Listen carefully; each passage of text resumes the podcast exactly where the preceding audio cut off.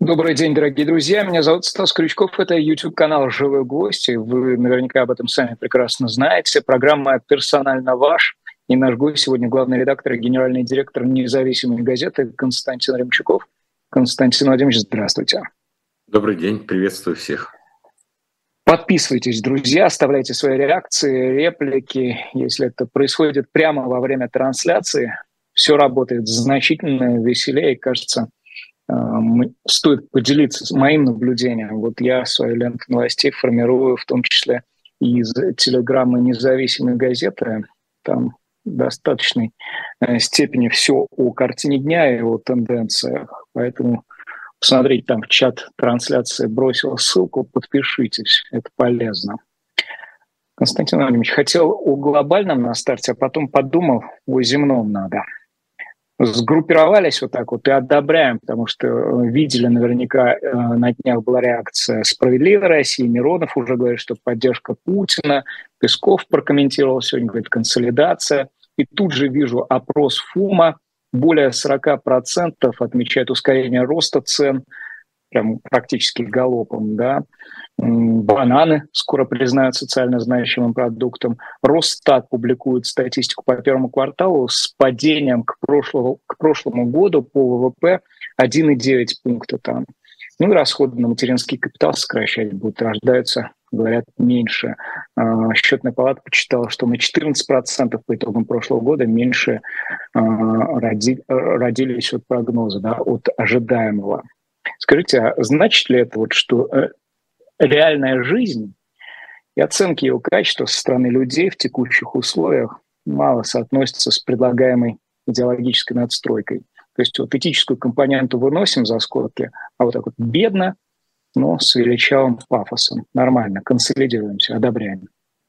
Я думаю, скорее всего, да, потому что официальная идеология указывает на то, что хотя, допустим, падение и есть, но оно меньше, чем Э, в Германии. Там инфляция есть, но она ниже, чем в Прибалтике и в ЕС в целом. Поэтому э, вот то, что я слежу, когда выступают все э, верховные вожди России от Путина и ниже, вот у них методология такая. То есть они не отрицают фактов падения, но приводят цифры и говорят, смотрите, инфляция у нас такая, около 4, там, ну пусть будет 5, э, чтобы ну, экономике было чуть легче дышать.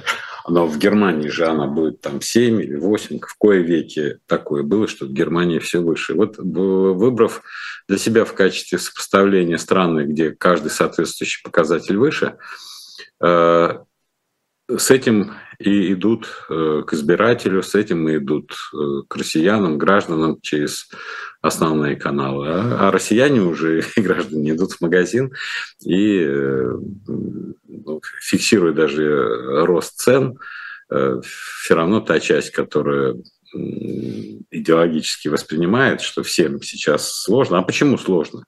Кто начал этот кризис? Кто начал? Тоже все оценки раздаются. Да? Э, кризис начал Запад, коллективный Запад, или сейчас уточняется элиты коллективного Запада, элиты. Вот, англосаксы еще начали. Вот и поэтому, э, безусловно, время очень сложное с точки зрения того, что э, Россия стремительнейшим образом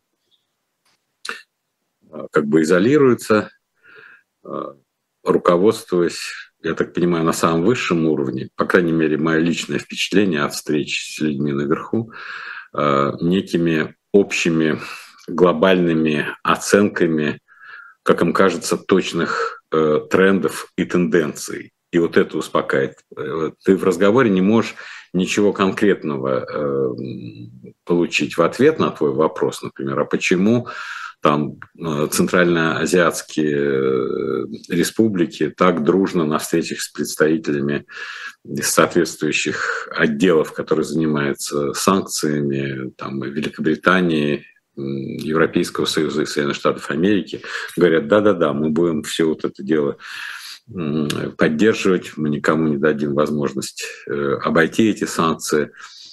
Э, и ты задаешь вопрос, например, а у нас есть антисанкционный какой-то орган на уровне там, вице примера, которые в свою очередь отслеживают. Ну нет, этого нет, но и не надо, наверное. Почему? Потому что логика, вот, вот эта логика потребностей центральноазиатских республик такова, что она делает их заинтересованными в контактах с нами и в сотрудничестве. Да, в чем-то будет э, она ущербна, может быть, э, формула сотрудничества по сравнению с предыдущими годами, но в целом сама логика, само их местоположение подталкивает к контакту с нами. А вот Китай, смотрите, задаешь вопрос, Китай – после визита Си Цзиньпиня резко э, появились вещи, которых до этого не было. Резко проявилась поддержка резолюции в ООН, там, где ООН и ЕС и Европа рассматривали отношения. И там даже Китай э, проголосовал за формулировки, которые включали в себя слово агрессия и не только в украинском случае, но и в грузинском. Ну да, есть такое. Но вы знаете, логика развития такова, что Китай не может не понимать что в среднесрочной и долгосрочной э, перспективе он, Китай, враг Америки. И они вот так э, будут относиться. Сейчас, конечно, китайцы ищут формы смягчения э, своих проблем через поддержание отношений с Западом, но логика подталкивает туда. И вот я так понимаю, что сейчас вот главная характеристика подхода к конкретным ситуационным вещам – это обладание вот этой вот как бы э, логикой э, большого движения, больших трендов. Вот, если руководству страны кажется, что они понимают эту логику, то тогда можно все, все пере, пережить. И здесь и все риски. С одной стороны, отсюда черпается оптимизм, ну, конкретный ситуационный, но логика такая. Китай рано или поздно все равно будет врагом номер один у Америки, и, и, и вот тут-то мы как раз э, с Китаем понадобимся друг другу. Да? А с другой стороны, э, ситуация такова, что э, ты можешь в этой логике на конкретные исторические этапы времени оказываться проигравшим. Например, у нас была абсолютно в течение десятилетий стратегическая линия, связанная с нашими жизненными интересами, национальными интересами выстраивания западноевропейского рынка газа, например. И э, логика, тогда говорили, такова, что ФРГ, их руководители и политические, и деловые понимают, что без дешевого российского газа экономика ФРГ будет снижать свою конкурентоспособность. А поскольку замена такой эффективной может быть в ближайшее время то, как американцы говорят, только изжиженный газ, который в два раза почти да, тогда был дороже нашего газа, то стало быть, американцы, с одной стороны, укрепляют свою политику, э, позицию, продавая свой продукт, с другой стороны, продавая его дорого, снижает конкурентоспособность э, Европы и главного двигателя экономического развития Европы ФРГ. В этом наши руководители видели противоречие в нашу пользу, что ФРГ не дураки, Европа не дураки. Они не пойдут на то, что американцы вот так возьмут и э, снизит их конкурентоспособность, потому что всегда видится, э, все конфликты видятся через призму, что Америка хочет ослабить Европу. Вот, поэтому в этом смысле мы потеряли этот рынок сбыта то, что десятилетиями выстраивалось, мы, наконец, потеряли. Начало выстраиваться еще во времена Брежнева. И вот у нас нет Европы как премиального рынка э, сбыта. И так, я думаю, будет проходить по многим э, вещам, которые существенны для нас. И вот тут надо э, смотреть на кто проиграл, кто выиграл. Конечно, уход большого количества импортеров побуждает кого-то производить здесь, замещать, и эти люди получает деньги, когда ты э, большие государственные заказы, я так понимаю, оборонный комплекс, все потом перераспределяется, и вот эта бюджетная накачка нашей экономики может давать вполне себе приличные цифры сейчас. Вопрос только в одном. До какой степени модель экономического воспроизводства при дорогом капитале, а в России капитал дорогой, при том, что преимущественным субъектом развития является государственные корпорации, государственные монополии, до какой степени вот эта модель воспроизводства э, российской экономики является жизнеспособной на относительно ну, заметный период времени, там, на 5, 10, 15 лет. В состоянии ли такая модель удовлетворять наши потребности? И не случайно импорт будет дорожать из-за того, что меняется курс доллара, и, ну, валюты в целом. И э, поэтому э, многие товары будут выпадать из э, орбиты нашего потребления, как просто, просто более дорогие, чем мы привыкли. Константин Владимирович, а вы согласитесь, что вот это рано или поздно, о котором вы говорите, э, рассуждая о позиции э, людей в верхах, э, или то, что там называют глобальными трендами, это в нашем применении есть не что иное, как авось. То есть вот может быть э, нам удастся, а может быть и не удастся. Э, Стас, гипотеза вполне себе нормальная, но э, вот как раз люди отличаются друг, друг от друга тем, что а, один заскакивает и говорит, авось пронесет. Ну и он как Емелька выглядит, да? А другой глубокомысленно смотрит и говорит, вы знаете, в соответствии с глобальными трендами, мне кажется, мы попали на а волну. Его по-другому воспринимает, как умника, как человека ответственного. А Воська, он безответственный человек, а этот ответственный. А по сути все может быть одинаково. А можно о моделях спрошу? Я тут мне где-то на глаза попался пост Дерипаски, он там про Афанасия Никитина э, вспоминает, такую фразу приводит. «Дорога в Индию, Индонезию, Латинскую Америку и другие страны прагматично настроенные к налаживанию связи, торговле, привлечению в качестве партнеров и инвесторов. Она всем нам». И дальше он говорит, сложнее всего русичам придется дома отбиваться от госкапитализма. И вот вы модель, да, э, которая так или иначе выстраивается в оглядке на Запад, в оглядке или на Восток, но выстраивается. А есть какие-то предвестники того, что вот госкапитализм в России может остаться в прошлом? Или это все утвердившееся, и просто ломать придется, ломать вот через колено каждому инициативному, деятельному и не рассчитывающему на ось? Ну, предвестников я такого пока не вижу. Наоборот, мы неделю назад с вами говорили об инициативах э, Бастрыкина национализировать э, ключевые отрасли экономики. Вот национализация – это прямо противоположная тенденция э, э, упадку э, госкапитализма. Это первое. А второе, как мне кажется, он сейчас политически ну, он был политически э, востребован всей путинской элитой, потому что таким образом распределялись ну, как бы отрасли и сферы влияния. Вот тебе вот эта компания, тебе вот эта монополия, вот тебе вот это, а вы все друзья, а вы все исповедуете общие принципы, а ты будешь транснефтью рулить, а ты будешь э, рулить там Газпромом. И вся вот эта узкая группа знакомых Путина, она стала во главе э, большинства монополий. Э, Греф не Э, он тоже как бы монопольный банк, но он э, из другого, но он просто питерский. Вот. Но все равно монополия и, к ним, и президент к нему с доверием относится.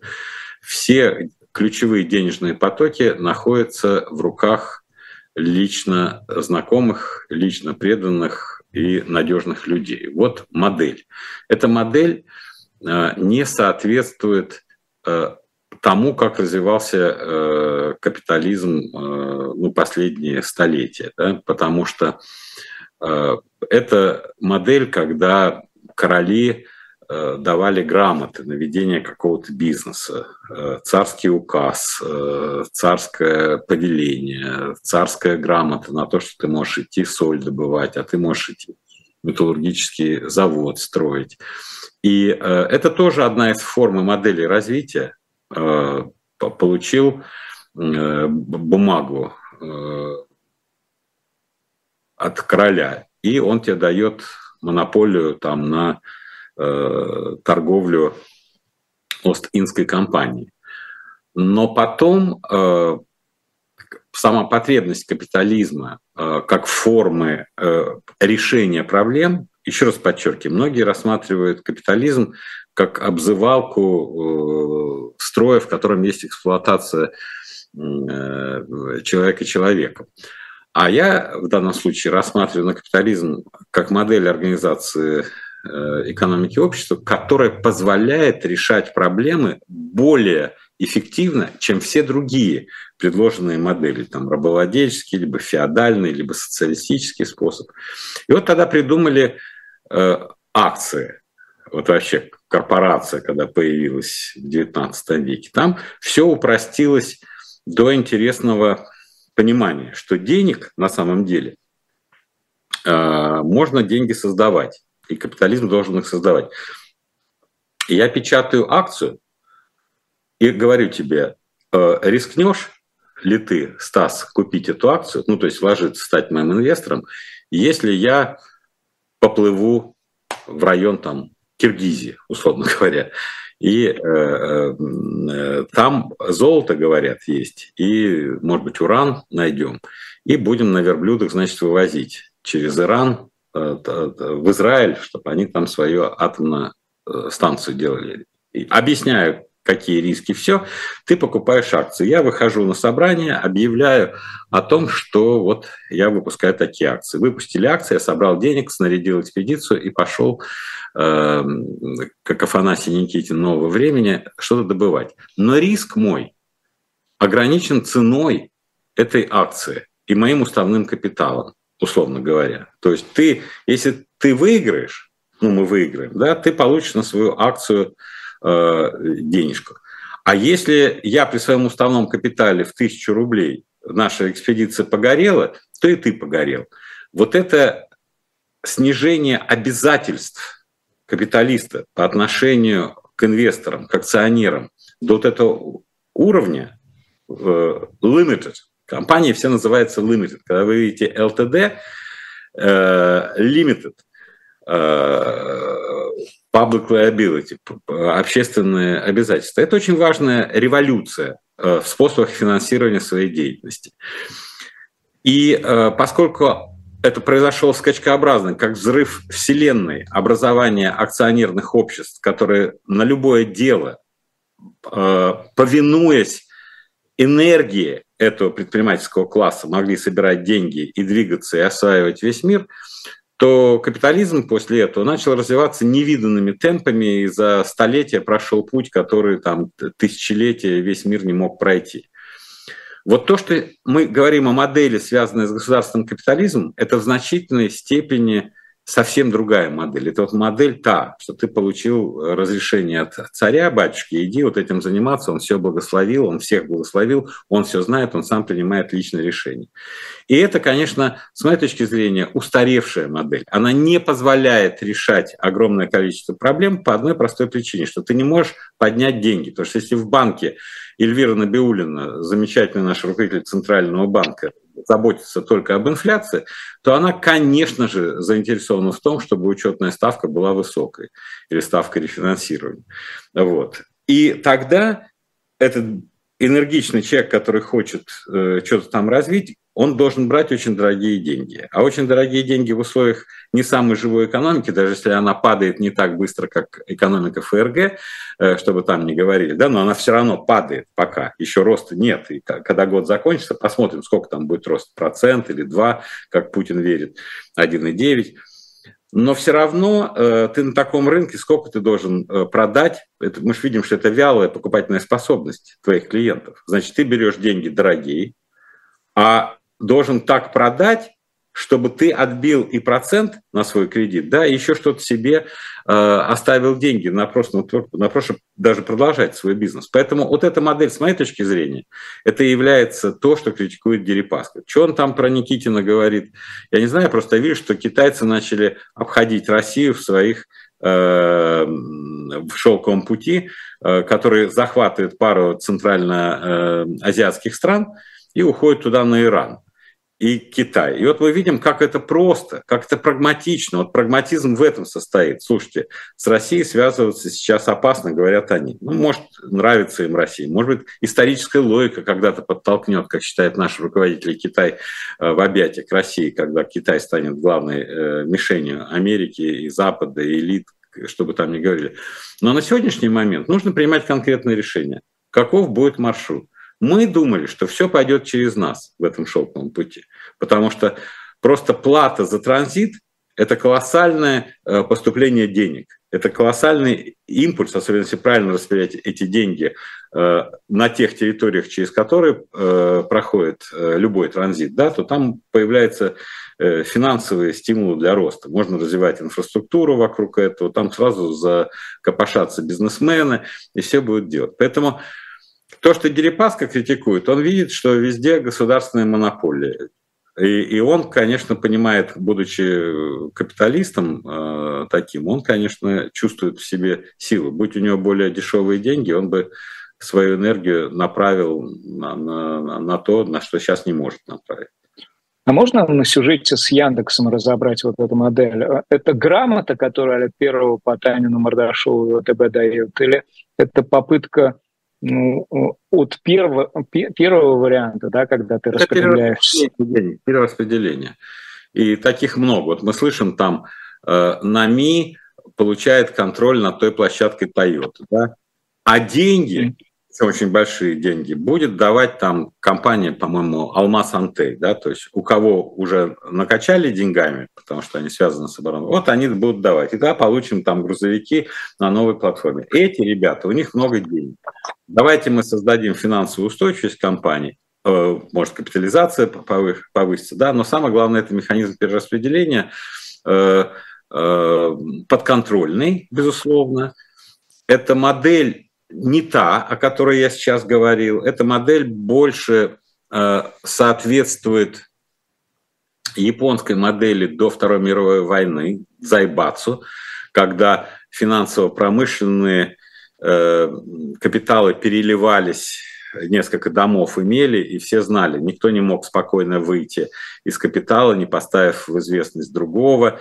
Принималось решение, кто где. ФРГ то же самое. То есть Deutsche Bank владеет долей в Siemens, Siemens владеет долей в Deutsche Bank, и все это, это такой кросс-холдинг называется, да, не, не, не, не в чистом виде акционерный капитал, когда ты берешь и сбрасываешь эти акции, и э, рынок является местом, рынок, спрос и предложение акций, где происходит смена владельцев и управленцев компании. Ты показываешь плохой результат, твои акции падают, ты еще хорохоришься, ты еще говоришь, да нет, нет, нет. Тем более, что большие пакеты у акционерных компаний мало кто э, создает.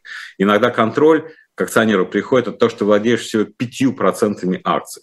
И вот если твоя деятельность управленческая, операционная ухудшается, акции начинают падать, а я стою со стороны, думаю, так, а давай-ка я сейчас куплю акции стали дешевыми, значит, на мои деньги я куплю больший пакет акций. Я покупаю акции, прихожу завтра и говорю, извини, Стас, я тебя сместил, ты больше не генеральный директор, а я э, твиттером буду руководить я. Вот, э, и у меня будут новые правила. А там ты не можешь таким образом сместить руководство. Если здесь рынок в акционерном капитале является местом формирования команд, которые управляют, и сменой собственников и управленцев, то там совершенно другие кабинеты. Там должны вот эти пузаны из Deutsche Bank, из Volkswagen, из Mercedes встретиться, обсудить э, и решить, э, как будет дальше развиваться. И вот Путину, скорее всего, ближе эта модель вроде бы это тоже не в чистом виде государства, это тоже там есть акции, но такое кросс-холдинг, такое влияние, такие договоренности не рыночного типа, а административного типа, которые э, делают вот этот государственный монополистический капитализм таким э, огромным бизоном неподвижным. Нет, бизон, наверное, это подвижное животное бегемотом. Ну, разные было. А вы знали что-нибудь об ассоциации предпринимателей по развитию бизнес-патриотизма прежде? Видели Я предложение про шестидневку? Новость прочитал и только впервые узнал о таких патриотах, которые шестидневно э, рабочую неделю хотят. А помните, ведь было время, когда Медведев предлагал сокращать до четырех дней, а здесь это, наоборот, экс- экстенсивный путь, да, расширение. Сейчас, по-моему, даже в Думе лежит законопроект, его там предварительно обсуждали, мне кажется, в прошлом месяце, и суть этого законопроекта в том, чтобы разрешить россиянам на законодательном уровне в пятницу работать до трех часов дня, из трех часов поехали гулять. Это приводило к тому, что обязательно рабочая неделя будет у нас не 40 часов, а 36.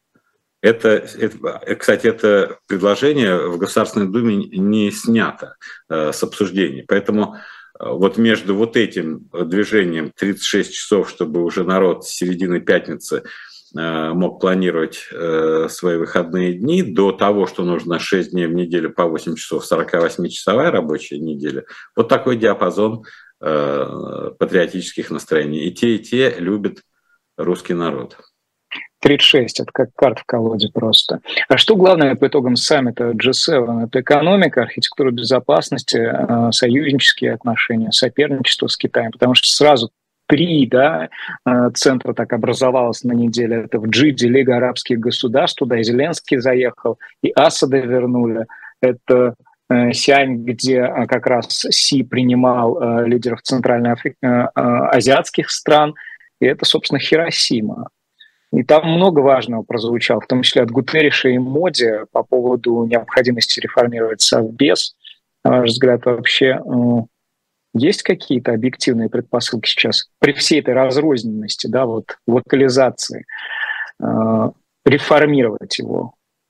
Ну, вы перечислили много действительно разных событий, и там разный уровень, э, ну, как бы фактической успешности я это просто как пример того, что вот все по каким-то норкам, да, а общий разговор идет о том, что давайте смотреть, Бреттон-Вудская система э, нуждается в реформировании, Совбез не соответствует реальности, а, а обсуждение идет вот один в одном углу, другой в другом углу, и как бы общего поля консенсуса-то оно не обнаруживается. Китайцы, например, о которых вы сказали, мне кажется, это очень важная э, встреча была и очень важные гарантии Китай. То есть, если смотреть все, что вы говорите, как проблематика, да, безусловно, это очень важно.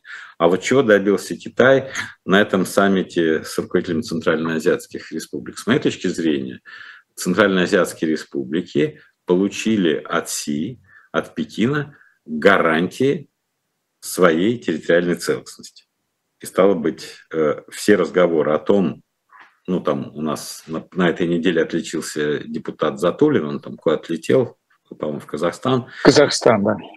Пускали, потом все-таки МИД подключился, пустили, но у него риторика, я посмотрел там в предыдущее, по крайней мере, время, сводилась к тому, что вот если вы ничего плохого не делаете, то и проблем нет территориальных. А если вы ведете себя не так, как надо, то у вас и возникает проблема. То есть территориальная целостность не является безусловной в такой интерпретации, насколько я э, понимаю, не является для Казахстана безусловной, поскольку типа, мол, такой страны не было. И вот вдруг Китай дает им такую гарантию. От кого он дает гарантии? Кто-то территориальную целостность этих республик может покушать, кто угодно. Афганистан, талибы, можно предположить, да, может быть, НАТО, может быть, еще кто-то заскочит. Вот э, Пекин дает. Но если до этого, в течение всего постсоветского периода, всего постсоветского, как Советский Союз распался, единственным гарантом как бы это была Россия – и те организации, которые э, создали, вот как это было э, в январе прошлого года в Казахстане, когда ОДКБ э, послал свои войска, то сейчас появляется Пекин.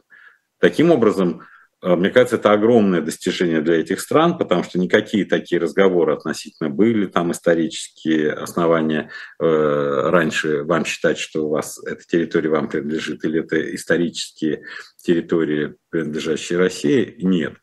Вот это очень важно.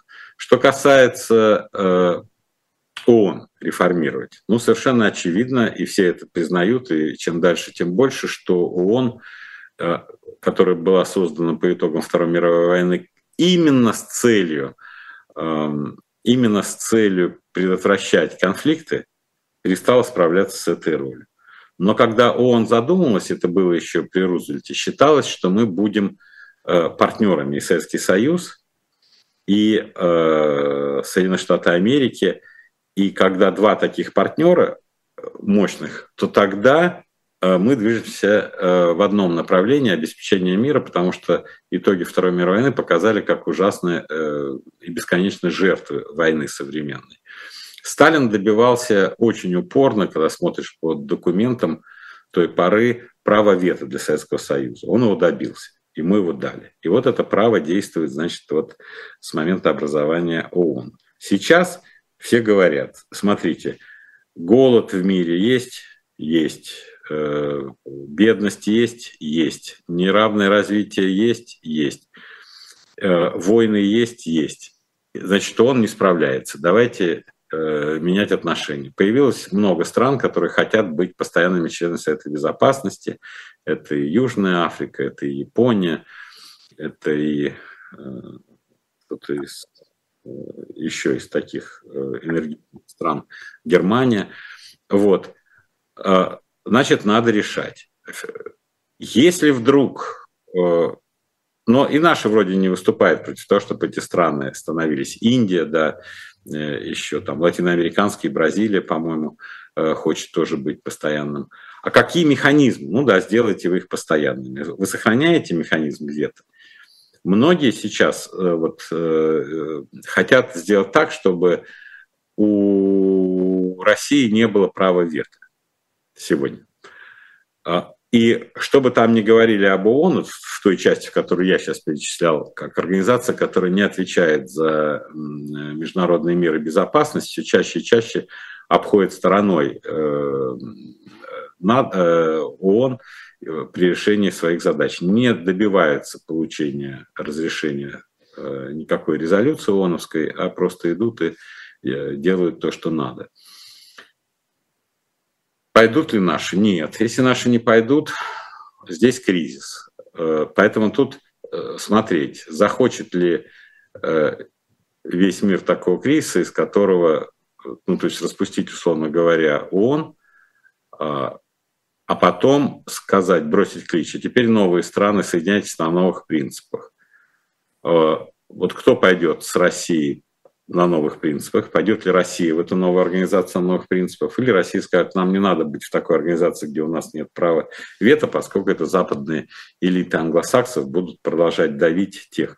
Поэтому сейчас говорят много, но мне, я пока не вижу никакой э, практической э, воли и интеллектуальных затрат со стороны там, Соединенных Штатов Америки прежде всего, чтобы они продумали, а как же реформировать это ООН. Что касается МВФ и кризиса Бреттон-Вудских соглашений, тоже очень важная тема. И э, понятно, что э, Бреттон-Вудская система в 1944 году закладывалась, и она исходила из ведущей роли э, доллара и английского фунта в качестве э, ключевых резервных валют мира и главных в общем, гарантов э, финансово-экономического процветания в мире. Сейчас выяснилось тоже, прошло столько лет. Ну, сначала английский фунт отпал, потом при Никсоне доллар перестал обмениваться на золото. 71 год, по-моему, в декабре, что ли. Э, я уже помню э, недовольство всеми. И потом как-то этот строился, строился мир, а потом, когда мир стал однополярным, выяснилось, что доллар, выполняя вот эти функции глобальной резервной э, валюты, средств, э, ну, в общем, все, что денежная система предполагает, чтобы валюта выполняла, он уже не опирается на ту мощь, которая была присуща Соединенным Штатам Америки в 1944 году, когда это действительно было половина мировой экономики, а главное потенциал. Они за годы войны нарастили такую мощь, а потом в рамках реализации плана Маршалла эту мощь только э, усиливали и в 40-е, 50-е, и вот до конца 60-х годов. И что делать? А, как-то юань поднять, причем во многих институтах, например, Международный валютный фонд, там э, капитал э, участников, так называемых специальные права special drawing rights, э, специальные э, special drawing rights, э, SDR, SDR, как же по-русски называется, special drawing rights. В общем, такая искусственная единица, специальные права заимствования, извиняюсь, которая равна примерно один этот SDR равен полутора долларов. Но капитал разное количество этих СДР. У американцев там что-то порядка 16,7-16,8%, допустим, а у Китая, ну тоже приблизительно, но порядок цифр верный, скажем, 6,3, а у Японии 6,5, а у Британии и Германии чуть меньше, чем у Китая. А сейчас же экономика Китая э, изменилась, а голосование в МВФ проходит в соответствии с количеством голосов. У нас там, по-моему, 2,7, не то 2,8%. Еще Саудовская Аравия есть, поскольку у них очень много нефтедолларов было, вот они конвертируют. Не так много стран, а голоса все там. А справедливо ли, что экономика переходит э, в развивающиеся страны, значительная доля ВВП, а голосов у них существенно меньше, чем у э, там, Англии, э, Франции, Германии, Японии, которые меньше Китая. Наверное, несправедливо. Надо что-то делать, надо как-то менять.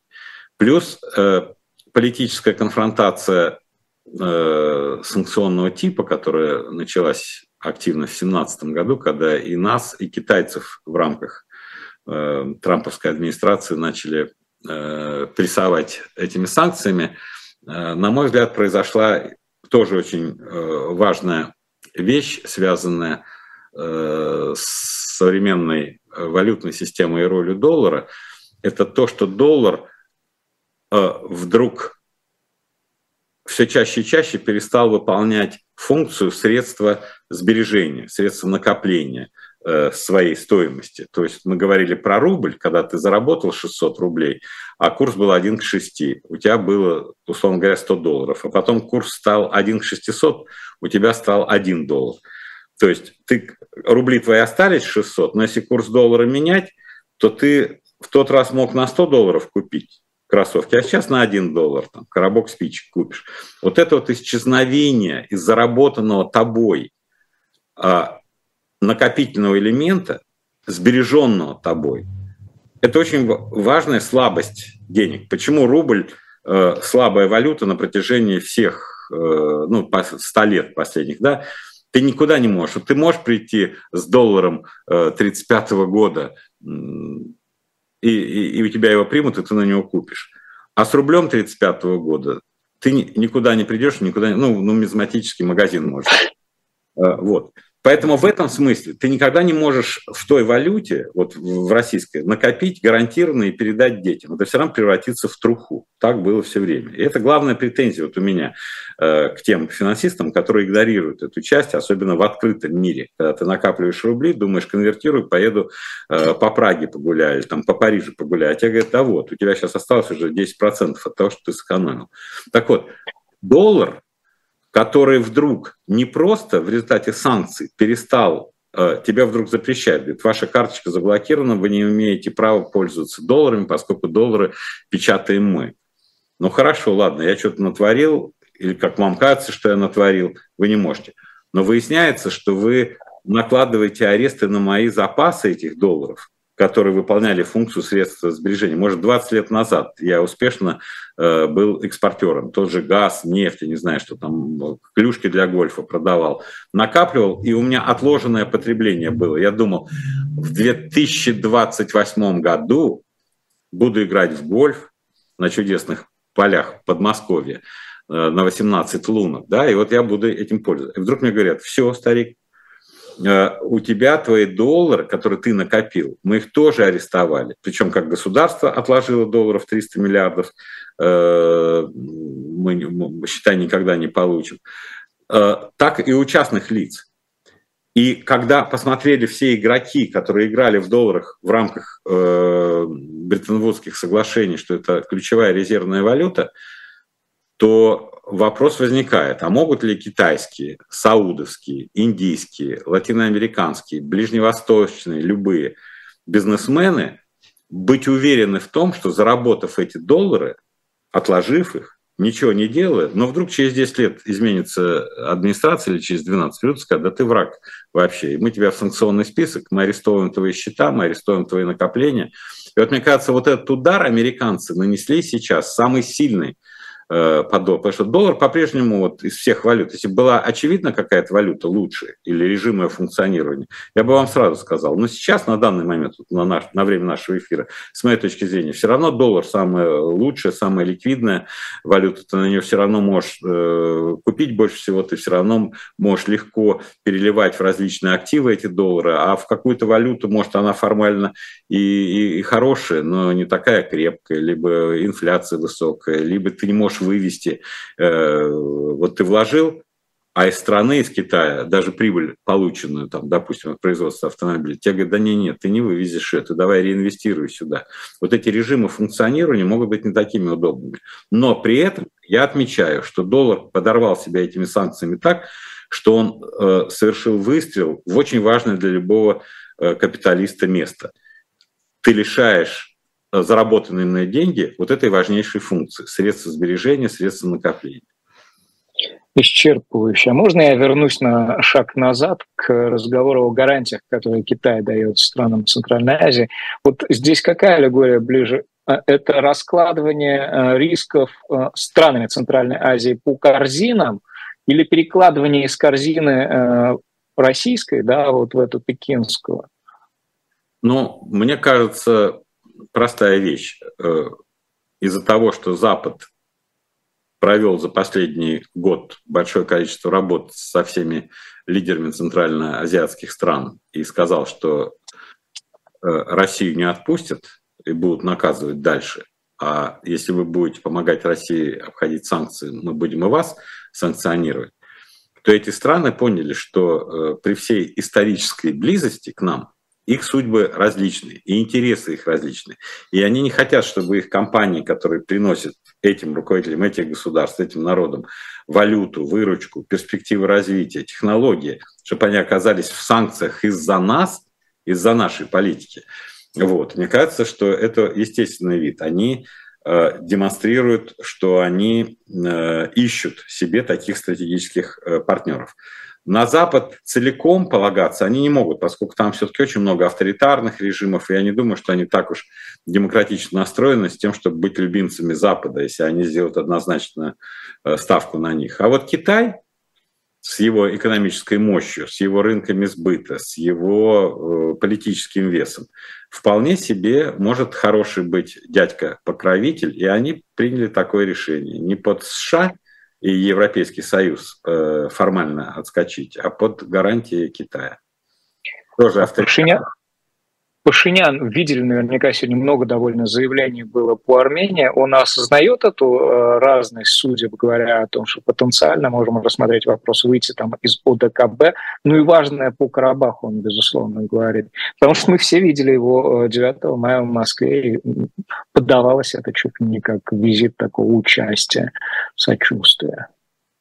Не, ну, у Пашиняна такие сложные проблемы, и, скорее всего, поскольку они так обострились, то вот когда проблема обостряется, э, наверняка руководители думают, от моих решений сейчас зависит, я смогу разрулить эти проблемы или нет. Почему э, так долго, предположим, он думает, он упорствовал в предыдущей стратегии? Потому что он рассчитывал, что ОДКБ Россия будут реальными гарантами, которые не позволят совершать ничего э, против э, него. Потом, когда начался конфликт с Азербайджаном, выяснилось, что АДКБ говорит, не-не, ребят, это если вас, на вас кто-то напал, а тут у вас территория внутренняя, в общем, начали все объяснять, никто э, не высказал готовности ехать и выполнять какие-то обязательства. Армянские военнослужащие полетели в Казахстан, хотя там тоже был, но тогда для оформления, по-моему, было сказано, что это банда международного терроризма орудует в Казахстане, да, потому что, в принципе, вмешиваться во внутренний конфликт по уставу АДКБ, я так понимаю, вооруженные силы в январе прошлого года не имели права. Поэтому сразу, буквально через сутки, сначала нам показывали, как там таксисты, бензин, э, ссорятся, кидают, жгут, громят. И все это выглядело как погромы э, внутренние. А потом поняли, что нельзя привлечь со стороны, потому что это будет вмешательство во внутреннее дело, и сказали, Оказывается, это международный терроризм. Ну, а международный терроризм сам Бог велел э, объединенным силам. Вот в Армению не пришли, там никто не увидел ничего. Поэтому я думаю, элита армянская, э, при том, что американцы и европейцы довольно плотно э, работают с, с Ереваном сейчас, э, объяснили, смотрите, у вас единственный экзистенциальный вопрос с Азербайджаном. В этом единственном экзистенциальном вопросе э, вам э, руку не подали. Ни русские, ни АДКБ. Какой смысл вам э, идти с ними? Что вы имеете в экономическом плане? Тем более они под санкциями, а не переориентироваться на нас. Давайте мы пообещаем вам инвестиции, давайте мы поможем вам с развитием экономики. Ну и надо с Азербайджаном завершать как-то. Ну, это, наверное, Пашинян думает, что у него есть историческая роль. Он считает, что если он признает сейчас э, Карабах э, тему закрытой, что те границы, которые Азербайджан считает их, это и есть, то да, конечно, будет много недовольных внутри страны этим решением, но многие будут довольны, потому что это будет стабильность и ну, как бы решение проблемы до тех пор, пока не вырастет, может, какое-то новое поколение армян, которое скажет, что это несправедливо, и мы будем биться за него э, так, э, как мы. Но если он такое скажет, то следующий шаг будет, когда Запад, Европа и Америка летят в Баку и начнут добиваться от руководства Азербайджана гарантий, что на этих территориях не будет ни геноцида, ни преследований, ни дискриминации, ничего. Что на этой территории, да, формально она будет признана азербайджанской, но там имеют право полноценно с гарантиями безопасности э, жить, работать и реализовывать себя и армяне. Вот я думаю, такой будет план. Еще подумал о том, что у них больше ста лет с Анкарой, экзистенциальные проблемы. А когда подумал об Анкаре, про зерновую сделку вспомнил. Вот если без дураков, то что сейчас вокруг нее происходит? Потому что на два месяца продлили, но... Без дураков, если... без, без дураков происходит следующее. А, мое понимание. А, нам сделка не нужна. А, так, как она нужна многим. А, почему? Потому что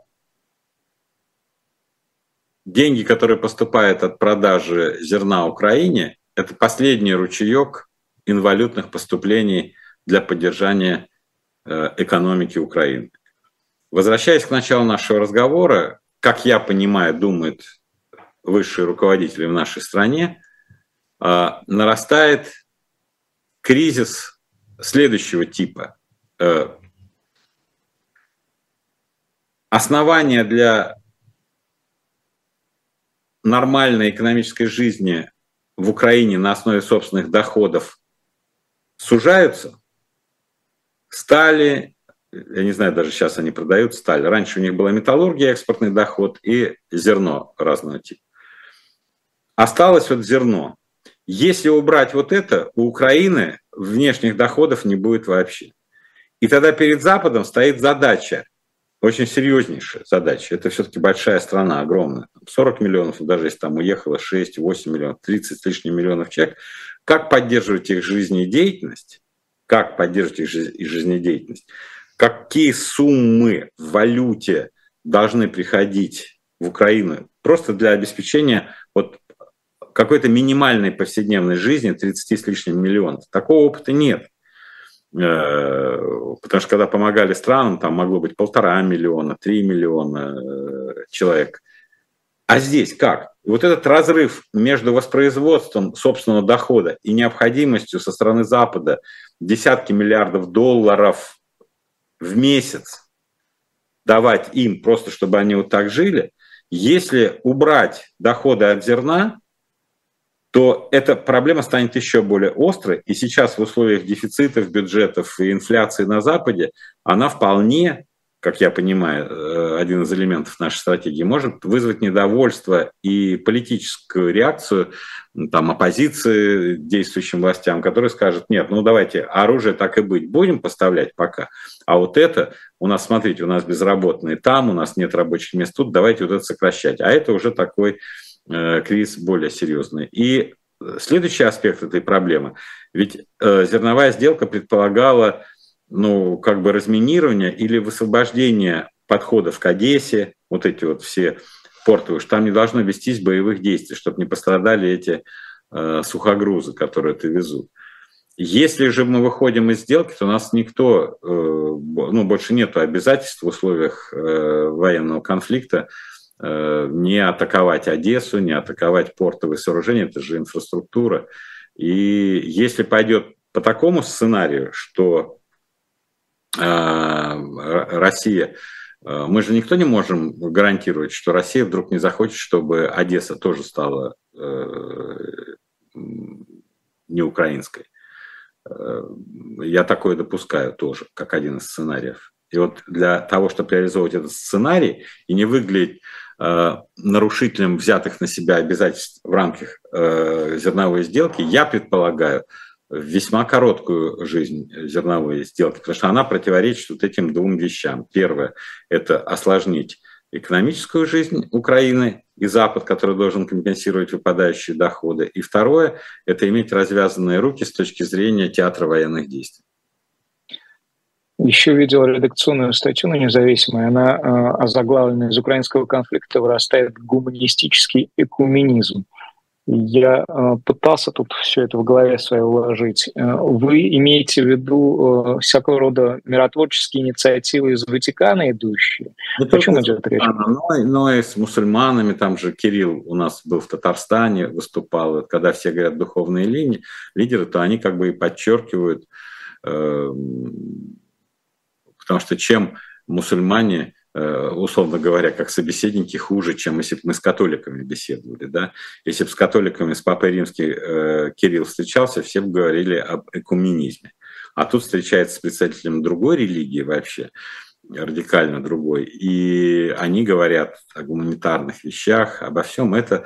Вот эти инициативы последнего времени и со стороны папы и здесь э, позволили нам, как мне кажется, выделить вот такой аспект, что религиозные деятели э, отмечают э, дефицит гуманизма и стремление э, к миру у действующих политиков.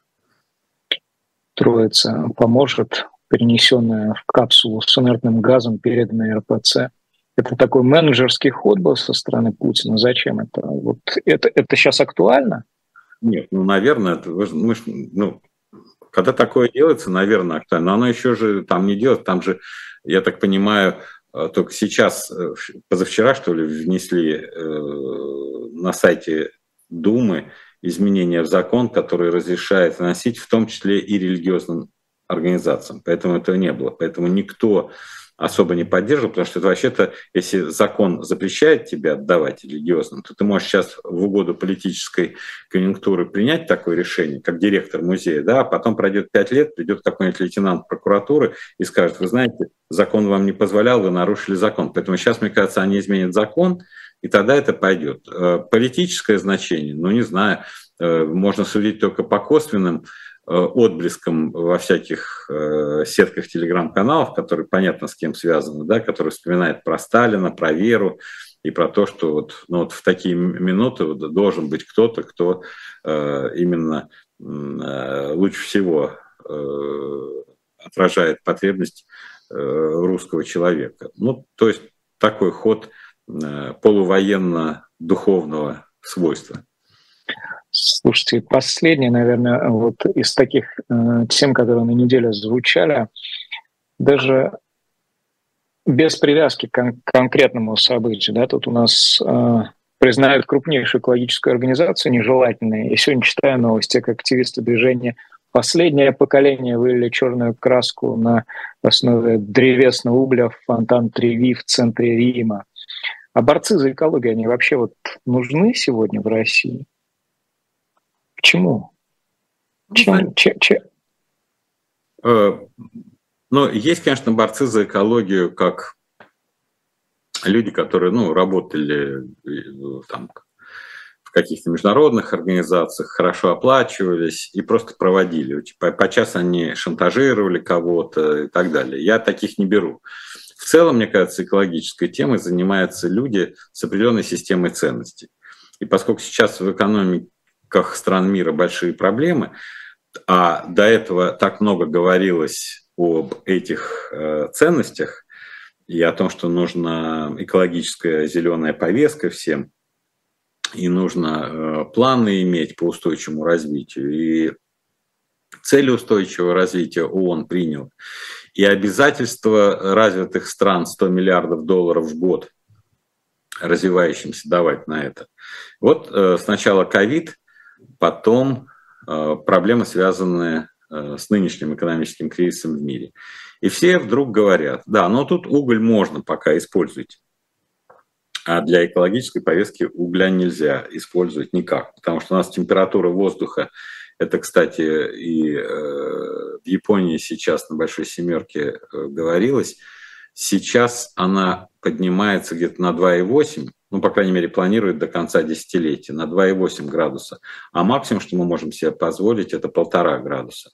Вот эта разница между повышением температуры на 2,8 градуса до полутора, это должно идти за счет, прежде всего, угля. А уголь – это основа в Китае. И Китай, подписав все соглашения, все равно уголь используют на прополую, наш экспорт угля идет на прополую, в Германии раздаются голоса, давайте все наши шахты все реанимируем и будем, э, и в Польше, кстати, э, тоже использовать. Вот вопрос. Конъюнктура, что сегодня нам надо выживать просто, мы откладываем проблемы экологические до лучших времен, или это ценности, наша ответственность перед будущим человечеством, и мы неуклонно это проводим. Я вчера был там на одном мероприятии, очень смешно. Подошел ко мне чувак э, молодой, вот из таких вот э, за устойчивое развитие в крупнейшей э, корпорации. Даже банк, наверное. Ну, в общем, институт развития, очень смешно. И он представился и говорит мне, Константинович, вот мы там, все у нас, все эти программы устойчивого развития. Я говорю, а вы начали кредит давать организациям, те, которые не имеют экологических планов? Ну, как банк может участвовать? Да, вот приходит заемщик и говорит, дайте мне деньги. Я говорю, а ты покажи, у тебя есть план по устойчивому развитию? Вот что ты делаешь для сохранения? Как э, природа? Какие у тебя вот из той продукции появится экологический вариант? Если нет, пусть платит дороже, чтобы демотивировать. Он говорит, ну это же будет скандал. Как мы можем клиенту дороже предложить? Я говорю, да, вы пойдете на скандал, может быть, даже вас уволят с работы. Но вы вы так и себя заявите как человек и как представитель организации, который искренне верит в это. Поэтому я к экологистам отношусь вот в этой части, вот, которые не конъюнктурно, а которые убеждены, что планету, ну да, это вот такая есть общность людей. Но с другой стороны, экология всегда возникает в тех странах, где средний уровень дохода повышается, и когда люди уже думают о качестве воды и воздуха как приоритете, а не о качестве хлеба э, поесть просто или пресной воды. У нас минут пять остается до конца. Хочу еще а, на книжку заложить время. А пока, друзья, все, кто присоединился в эту минуту к нашей трансляции, потом будет пересматривать ее в записи, заходите на сайт shopdiletant.media. Там специальное предложение для поклонников исторических комиксов. Помните, а, комикс «Постиц царевич Алексей», самый первый дилетант, дилетантовский а, комикс, Э, дополнительный тираж. Автор Алексей Дурново, художник Алексей Никаноров. Тобольская ссылка, Екатеринбургская, э, арест и прочее, прочее. До 5 июня можете все оформить э, в качестве предзаказа за 1500 рублей, а затем цена повысится до 1750. Ну и кроме того, обратите внимание, есть несколько по-своему уникальных, а потому весьма дорогих книг. «Москва. Исторические рассказы», были небылицы и сделал тайные канцелярии и другие. Посмотрите, полистайте и обязательно купите. Константин Владимирович, что посоветуете э, нашим зрителям и слушателям на сей раз? Я две книги посоветую. Одну вот я купил, есть хороший магазин URSS, где они репринтные издания 19 века публикуют в хорошем качестве, но с ятями, но очень хорошие, как учебники. История развития английской конституции, например. Мне очень нравится, вот когда наши ругаются на англосаксов, а я читаю, как они англосаксов, А, до своего прибытия в Англию англы и саксы были известны как морские разбойники. Плавать, бороться и грабить они любили больше всего на свете. Саксы садились на свои парусные лодки и бесстрашно пускались в море. Они высаживались где-нибудь на берегу, грабили, убивали и затем отправлялись дальше искать новой добычи. Вот Быкова, почитайте, это конец 19 века, это не наш МИД э, говорит, но очень интересно, правдиво, с, с, все в кавычках, все с источников. Вторая книга я бы советовал ее э, э, совсем обязательно прочитать, кто интересуется политикой. Бен Стил называется «План Маршала. На заре холодной войны». Очень подробное исследование, что такое план Маршала, поскольку сейчас в контексте Украины все говорят о плане Маршале. Но он показывает очень большой фактологический материал архивный о том, какая борьба была против плана Маршалла со стороны Сталина, как зарождалась холодная война, какие были мотивы по сдерживанию Сталина и какая была логика. Процветающая Европа будет противостоять Советскому Союзу или э, бедная нищая. Вот из нищеты вырождает, э, вырастает тоталитаризм и из бедности. Бен Стил, план Маршалла на заре холодной войны. Константин Владимирович, а коротко, если прям буквально 30 секунд, видели там перестановки в МИДе у нас, упомянули о МИДе, Бутина назначили новым замглавы и э, Срамолотова освободили. Это что-то значит или просто такая ротация стандартная, ничего? Не, не знаю. Не в курсе. Константин Рябчуков, главный редактор и генеральный директор независимой газеты, сегодня был гостем программы «Персонально ваш» на YouTube-канале «Живой гвоздь». Друзья, сразу после нас а, атака с флангов Лиза Лазерсон, Максим Шевченко и Ольга Журавлева, затем Наталья Болцанская вслух и эхо. И в 19 не пропустите Наталья Зубаревич а, с Антоном Орехом в особом мнении. Я, Стас Крючков, прощаюсь с вами. Берегите себя и удачи. Константин Владимирович, спасибо вам. До свидания.